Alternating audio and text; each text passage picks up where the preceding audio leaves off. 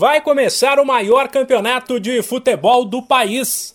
Três jogos abrem neste sábado o Brasileirão 2022. A fórmula de disputa é a mesma que o torcedor já conhece.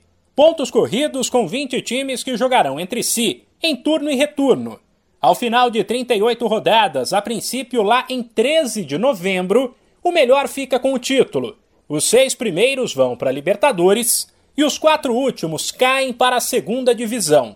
As novidades neste ano ficam por conta dos times que subiram em 2021: Botafogo, Goiás, Coritiba e Havaí.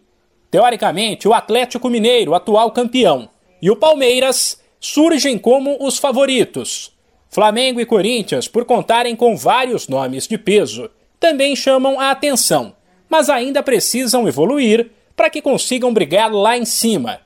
O jogo de abertura do Brasileirão neste sábado será entre dois gigantes, às quatro e meia da tarde no horário de Brasília, no Maracanã, onde o Fluminense recebe o Santos. Sete da noite, o Flamengo visita o Atlético Goianiense. E mais tarde, às nove, tem Palmeiras e Ceará. No domingo, a bola rola logo cedo, às onze da manhã, para Curitiba e Goiás. Quatro da tarde, tem outro duelo de gigantes entre Atlético Mineiro e Inter sem falar na reestreia na Série A do Botafogo, que recebe o Corinthians.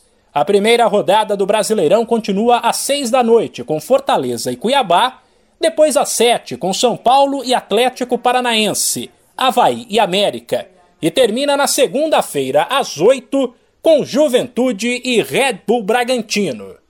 De São Paulo, Humberto Ferretti.